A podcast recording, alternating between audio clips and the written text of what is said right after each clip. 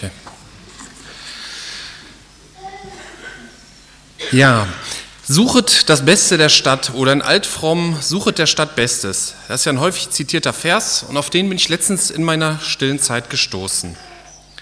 Dieser Vers steht in einem Brief, in Jeremia 29, 1 bis 3. Und dies sind die Worte des Briefes, den der Prophet Jeremia von Jerusalem an den Rest der Ältesten, der Weggeführten und an die Priester und an die Propheten und an das ganze Volk sandte, das Nebukadnezar von Jerusalem nach Babel gefangen weggeführt hatte. Nachdem der König Jechonja, das ist der von Israel, die Herren, die Hofbeamten, die Obersten von Juda und Jerusalem, die Schmiede und Schlosser Jerusalem verlassen hatten. Durch Elesa, den Sohn des Schafan und so weiter. Das war der Gesandte, der den Brief nach Babel mitgenommen hat. Was waren die Vorgeschichte von diesem Brief? Jechonja oder Joachim, wie er auch hieß, war ein König von Israel, der tat, was böse in den Augen Gottes war. Was das im Detail war, wird im Bibeltext nicht erwähnt. Und der König von Babel, Nebukadnezar, nahm ihn dann gefangen und setzte stattdessen Joachims Onkel, den im Text erwähnten Zedekia, als König ein. Bei der Gefangennahme des Königs wurden eine ganze Menge Leute mitgefangen genommen. 2. Könige 24, 14 bis 16. Und er, Nebukadnezar, führte ganz Jerusalem gefangen fort und alle Obersten, alle kriegstüchtigen Männer, Zehntausende Gefangene, alle Schmiede und Schlosser. Niemand blieb übrig als nur das geringe Volk des Landes. Und er führte Joachim gefangen nach Babel. Und die Mutter des Königs und die Frauen des Königs, seine Hofbeamten, die Bürgerschaft des Landes führte er als Gefangene aus Jerusalem nach Babel. Und alle Kriegsmänner, 7000 und die Schmiede und Schlosser 1000, alles tüchtige, kampferprobte Männer. Die brachte der König von Babel als Gefangene nach Babel. Also mit Schmiede und Schlosser, das ist im Prinzip ein Sammelbegriff für Facharbeiter. Ja. Also es geht nicht darum, dass die Schlosser besonders böse waren, sondern er wollte halt die, ähm, die Handwerker, so die, die handwerkliche Elite, die fachliche Elite aus dem Land wegschaffen. Und diese Leute waren jetzt gefangen in Babel und an diese Leute ist dieser Brief gerichtet. Und nun gab es einen falschen Propheten, Hanania hieß der, der sagte voraus, dass alle Weggeführten bald wieder zu Hause sind und dass die Herrschaft von Nebukadnezar nach zwei Jahren zu Ende gehen wird. Laut Jeremia waren das falsche Hoffnungen, die Hanania geweckt hat, und es gab dadurch einen öffentlichen Konflikt zwischen beiden. Und Gott spricht dann ein hartes Urteil über diesen Hanania. Und der Prophet Jeremia sagte zum Propheten Hanania, höre doch Hanania, der Herr hat dich nicht gesandt, sondern du hast dieses Volk auf eine Lüge vertrauen lassen. Darum so spricht der Herr, ich werfe dich vom Erdboden weg, dieses Jahr wirst du sterben, denn du hast Gehorsam gegen den Herr, Ungehorsam gegen den Herrn gepredigt. Und der Prophet Hanania starb im selben Jahr, im siebten Monat. Man muss nur diesen folgenden Brief, den ich gleich vorlesen werde, an diese Weggeführten, den muss man in diesem gesellschaftlichen Klima sehen. Israel war von Babel gedemütigt worden und viele Israeliten waren von Freunden und Verwandten getrennt worden und wollten sie gerne wiedersehen. Und auch die Weggeführten, die hatten Sehnsucht nach Zuhause, gerade weil die Israeliten, die hatten ein ganz besonderes Verhältnis noch zu ihrem Land. In einigen Psalmen ist auch diese Sehnsucht nach ihrem Land vertont, zum Beispiel im Psalm 137. Und damals konnte man sich auch nicht einfach in Zug oder ein Flugzeug setzen. Und außerdem waren sie auch Gefangene, sie durften die Stadt gar nicht verlassen. Und es sah mit der Rückkehr politisch gesehen ziemlich hoffnungslos aus. Ich möchte euch nun den ersten Teil des Briefes vorlesen. Den zweiten lasse ich mal weg, da geht es um Strafen für falsche Propheten. Das möchte ich aus Zeitgründen weglassen. Jeremia 29, 4 bis 19. So spricht der Herr der Herrscher, der Gott Israels, zu allen Weggeführten, die ich von Jerusalem nach Babel gefangen weggeführt habe. Baut Häuser, wohnt darin, pflanzt Gärten und esst ihre Früchte Nehmt Frauen und zeugt Söhne und Töchter. Und nehmt Frauen für eure Söhne und für eure Töchter Männer, Männer, damit sie Söhne und Töchter gebären, damit ihr euch dort vermehrt und nicht vermindert. Und sucht den Frieden der Stadt, in die ich euch gefangen weggeführt habe, und betet für sie zum Herrn. Denn in ihrem Frieden werdet ihr Frieden haben. Denn so spricht der Herr der Herrscher, der Gott Israels, lasst euch von euren Propheten, die in eurer Mitte sind, und von euren Wahrsagern nicht täuschen und hört nicht auf eure Träume, die ihr euch träumen lasst. Denn Lüge weissagen sie in meinem Namen. Ich habe sie nicht gesandt, spricht der Herr. Denn so spricht der Herr. Erst wenn 70 Jahre für Babel voll sind, werde ich mich euer annehmen und mein gutes Wort, euch an diesen Ort zurückzubringen, an euch erfüllen. Denn ich kenne ja die Gedanken, die ich über euch denke, spricht der Herr, Gedanken des Friedens und nicht zum Unheil, um euch Zukunft und Hoffnung zu gewähren. Ruft ihr mich an, geht ihr hin und betet zu mir, dann werde ich auf euch hören. Sucht ihr mich, so werdet ihr mich finden. Ja, fragt ihr mit eurem ganzen Herzen nach mir, so werde ich mich von euch finden lassen, spricht der Herr. Und ich werde euer Geschick wenden und euch sammeln aus allen Nationen und allen Orten, wohin ich euch vertrieben habe, spricht der Herr. Und ich werde euch an den Ort zurückbringen, von dem ich euch gefangen weggeführt habe. Dieser Brief wird für die Israeliten in der Fremde unheimlich hart gewesen sein. In 70 Jahren erst zurückkehren, das bedeutet, dass nahezu keiner der jetzigen Briefempfänger das miterleben wird. Die Leute wurden im Durchschnitt ja damals nicht so alt. Es gab zwar vereinzelt immer Greise, aber im Schnitt wurden die 30 oder 40. Und daher hört sich das auf den ersten Blick unheimlich hoffnungslos an. Von daher ist es gar kein Wunder, dass die Leute offen sind für hoffnungsvollere Prophetien. Und das ist ja heute auch nicht anders. Überlegt mal, wer wird bei politischen Wahlen gewählt? Der die Wahrheit sagt oder der das sagt, was die Leute gerne hören wollen? Mir fallen da so Aussagen ein wie so blühende Landschaften oder es wird vielen besser gehen und keinem schlechter oder wir werden die Arbeitslosenzahlen halbieren oder am besten finde ich ja immer, wir werden das Steuersystem vereinfachen. Es gibt unzählige solche Aussagen vor jeder Wahl und auch vor, jeden, vor allen Parteien. Und wir haben ja bald Landtagswahl, werden wir sicherlich auch wieder sowas hören. Menschen, die unangenehme Wahrheiten aussprechen, die werden nicht gewählt. Und auch Jeremia damals, der war ja kein Politiker, aber er sprach unangenehme Wahrheiten aus und er war nicht beliebt. Dasselbe Problem hatte Jesus ja ein paar hundert Jahre später auch. Er hat Sachen gesagt, über die sich die Leute geärgert haben. Zum Beispiel Johannes 14, Vers 6. Ich bin der Weg, die Wahrheit und das Leben. Niemand kommt zum Vater, zu Gott dem Vater als nur durch mich. Das wollten die Leute nicht hören. Solche Aussagen, die haben richtig Aufregung erzeugt. Und auch heute ist es ja hm, nicht gern gesehen, wenn man seinen eigenen Glauben als richtig und andere Religionen als falsch ansieht. Es gibt ja in manchen Ländern Gesetze, sind oder waren geplant, das habe ich mal irgendwo gelesen, dass das öffentliche Vergleichen von Religionen verboten werden soll. Weil bei so einem Vergleich eine der verglichenen Religionen immer irgendwie negativ bei wegkommt. In manchen Ländern ist der Religionswechsel auch generell verboten. Und auch von Führern einiger Religionsgemeinschaften wird in erster Linie dann Religionsfreiheit gefordert, wenn die eigene Religion irgendwo in einer Minderheitensituation ist. In einem Land, wo man die Mehrheit hat, da ist es dann nicht nötig, Religionsfreiheit einzufordern. Das ist mein höchst subjektiver Eindruck. Aber mal ganz von der Politik abgesehen.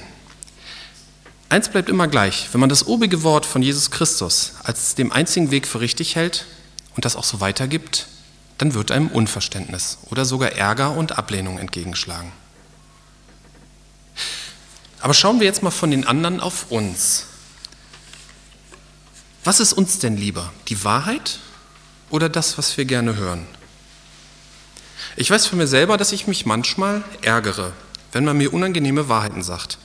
Ich hoffe, dass dann nach einmal drüber schlafen der Ärger weg ist und ich dann der Wahrheit ins Gesicht sehen kann. Und diesen Ärger, den man manchmal hat, ich denke, da bin ich nicht alleine, wenn man unangenehme Wahrheiten zu hören bekommt, der bekommt ja auch der mit, der die Wahrheit überbringt. Denken wir an Jeremia. Ich meine, der war von Gott getrieben, der hatte gar keine Wahl. Aber er litt unter dem Ärger seiner Volksgenossen. Ich hatte vor vielen Jahren, 1990, habe ich meine GJW-Jugendfreizeit, die waren so 15 bis 20 Jahre, die Jugendlichen, nach Kroatien mitgeleitet. Und da trat das Problem auf, dass drei Mädels, die waren so 18, ein bisschen älter, die haben etwas mit jüngeren Jungen, so 16, ein bisschen jünger angefangen. Die haben mit denen rumgeknutscht. Und ein Weltmensch würde sagen, war völlig harmlos. Aber ich fand es nicht harmlos und denke auch heute noch, dass so leichtfertiges Herumknutschen mit mehr oder wenigen Fremden verkehrt ist und negative Folgen haben kann. Ja, mal für die Gründe, da müsste man eine eigene drüber halten. Ähm, ich hatte zu diesen Teilnehmern, auch zu den Betroffenen, hatte ich zum Teil ein sehr gutes Verhältnis. Aber ich habe mich nicht getraut, sie darauf anzusprechen. Was sagen müssen, gerade als ein Leiter. Und ich habe mich nach der Freizeit maßlos über mich selber geärgert und habe dann den Vorsatz gefasst, und ich fasse eigentlich nie sonst Vorsätze, in Zukunft lieber einmal etwas zu viel zu sagen, als nochmal schweigend bei etwas zuzusehen, was verkehrt läuft. Ne? Lieber sich einmal zu viel aus dem Fenster hängen als zu wenig. Man macht sich ja irgendwo auch mitschuldig, wenn man zu Dingen schweigt, zu falschen Dingen schweigt. Und man muss seine Meinung natürlich nicht immer wiederholen, aber einmal sollte man sie schon kundtun, wenn man den Eindruck hat, dass was falsch läuft. Denn wenn keiner etwas sagt, denken alles, wäre alles richtig. Ich habe auch darüber nachgedacht, wie die Situation unserer Gemeinde ist. Ne, man könnte jetzt so den Appell loslassen, wir müssen mehr die Wahrheit sagen und so weiter. Aber vielleicht sind wir auch alle bereit, die Wahrheit zu hören. Das kann ja jeder eigentlich nur individuell für sich betrachten und nur für sich selbst vom Herrn erbitten. Erstmal die Bereitschaft, unangenehme Wahrheiten zu hören und anzunehmen und die Bereitschaft auch, unangenehme Wahrheiten auszusprechen, wenn es dran ist und sie sonst keiner sagt.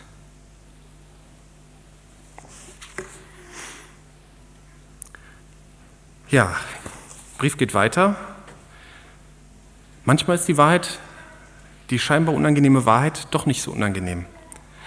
Was sagt Jeremia den Vertriebenen eigentlich? Baut Häuser, wohnt darin, pflanzt Gärten, esst ihre Früchte, nehmt Frauen und zeugt Söhne und Töchter und nehmt Frauen für eure Söhne und eure Töchter gebt Männern, damit sie Söhne und Töchter gebären, damit ihr euch dort vermehrt und nicht vermindert.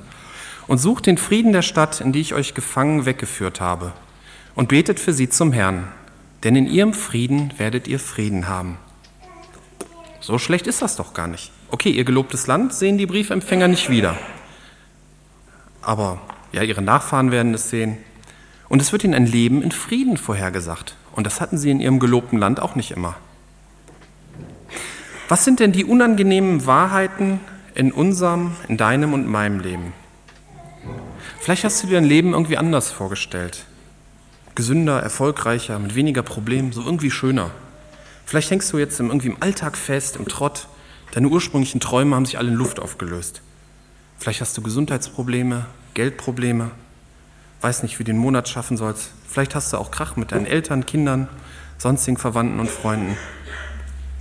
Vielleicht bist du dadurch unzufrieden und verbittert. Oder du machst dir selber vor, dass alles in Ordnung ist und in Wirklichkeit schiebst du ungelöste Probleme vor dir her, die dir zu schaffen machen. Manche Probleme kann man lösen, mit anderen muss man sich arrangieren. Die deportierten Israeliten in Babel sollten sich mit ihrer Situation arrangieren. Sie sollten das Beste daraus machen. Es gibt natürlich Dinge, mit denen sollte man sich nicht arrangieren. Ne? Man sollte nicht seine eigene Unversöhnlichkeit kultivieren, sondern zu Jesus bringen und sich lernen und lernen sich zu versöhnen. Habgier, Geiz, Abhängigkeiten, Ehebruch, so dieser ganze Katalog aus Galater 5, 19 bis 22 ist nicht Gott gegeben. Und man muss auch nicht so bleiben. Hiermit sich zu arrangieren, ist ein großer Fehler. Anders ist es mit den Lebensumständen. Die Situation im Job, in der Familie, im Umfeld. Manches kann man ändern, manches aber auch nicht. Zum Beispiel zu den damaligen Sklaven im Neuen Testament wurde in 1. Korinther 7 bis 1, äh, Vers 21 gesagt, bist du als Sklave berufen, so lass es dich nicht kümmern. Wenn du aber auch frei werden kannst, nutze es vielmehr. Sklave sein war sicherlich nicht schön. Wahrscheinlich geht es hier unter uns keinem so schlecht, wie es damals einem Sklaven ging. Wenn er die Chance hatte, frei zu werden, sollte er sie nutzen. Wenn nicht, dann ist es auch nicht schlimm. Das hört sich etwas überheblich an, wenn man als freier Mensch zu einem Sklaven sagt, Sklave sein ist nicht so schlimm.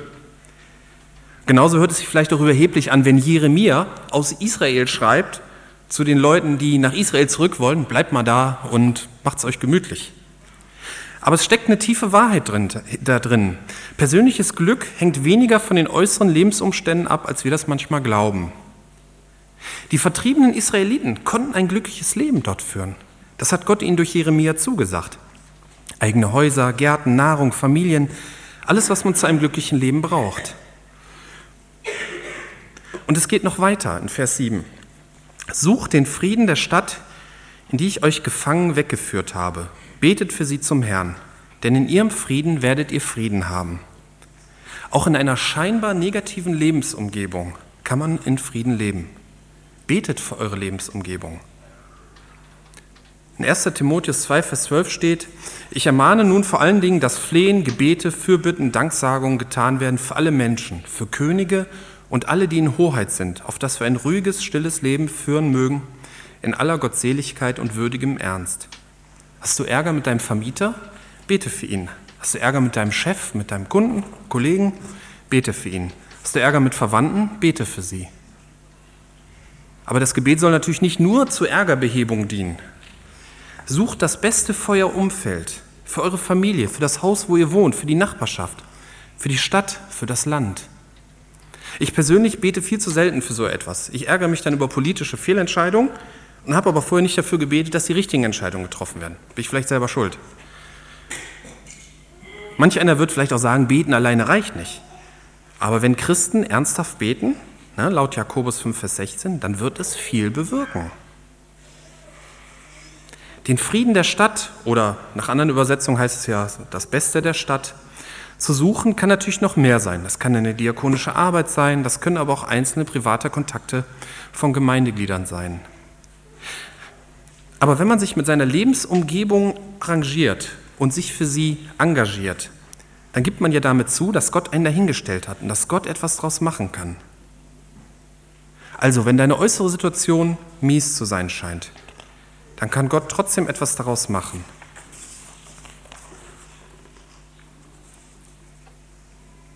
Nachdem Gott die Vertriebenen ermuntert hat, sich in der Ferne häuslich niederzulassen, geht es so weiter. Denn so spricht der Herr der Herrscher, der Gott Israels. Lasst euch von euren Propheten, die in eurer Mitte sind, und von euren Wahrsagern nicht täuschen und hört nicht auf eure Träume, die ihr euch, träum, die ihr euch träumen lässt. Denn Lüge weissagen sie euch in meinem Namen. Ich habe sie nicht gesandt, spricht der Herr. Erst hier ist eine Warnung vor falschen Propheten. Das bedeutet, stellt euch der Wahrheit. Glaubt nicht an das, was sich gut anhört, sondern glaubt der manchmal unangenehmen Wahrheit. Denn so spricht der Herr, erst wenn 70 Tage für Babel voll sind, werde ich mich euer annehmen und mein gutes Wort, euch an diesen Ort zurückzubringen, an euch erfüllen. Denn ich kenne ja die Gedanken, die ich über euch denke, spricht der Herr. Gedanken des Friedens und nicht zum Unheil, um euch Zukunft und Hoffnung zu gewähren. Ruft ihr mich an, geht ihr hin und betet zu mir, dann werde ich auf euch hören. Und sucht ihr mich, so werdet ihr mich finden. Ja, fragt ihr mit eurem ganzen Herzen nach mir, so werde ich mich von euch finden lassen, spricht der Herr. Und ich werde euer Geschick wenden und euch sammeln aus allen Nationen und allen Orten, wohin ich euch vertrieben habe, spricht der Herr. Und ich werde euch an den Ort zurückbringen, von dem ich euch gefangen weggeführt habe. Gott gibt eine Zusage und die gilt genauso für uns heute auch. Er ist auch in der Fremde, in der schwierigen Lebenssituation da. Jesus ist da. Ruf zu ihm, bete zu ihm, egal wo du dich befindest. Er hört dich und wird dir helfen. Ja, und wenn du ihn noch nicht kennst, jammer nicht über dein Leben, sondern komm zu Jesus. Er wird sich von dir finden lassen. Steht hier auch drin. Und die Zusage für die damaligen Vertriebenen zurück in ihr gelobtes Land, die gilt heute so ähnlich für die, die zu Jesus gehören. Die werden nach ihrem Tod bei Jesus sein. Ja, ich möchte das nochmal zusammenfassen. Die Wahrheit ist manchmal unangenehm. Stellen wir uns unangenehmen Wahrheiten, die uns persönlich betreffen, Egal wie schlimm unsere Lebensumstände sind, Jesus ist da. Amen.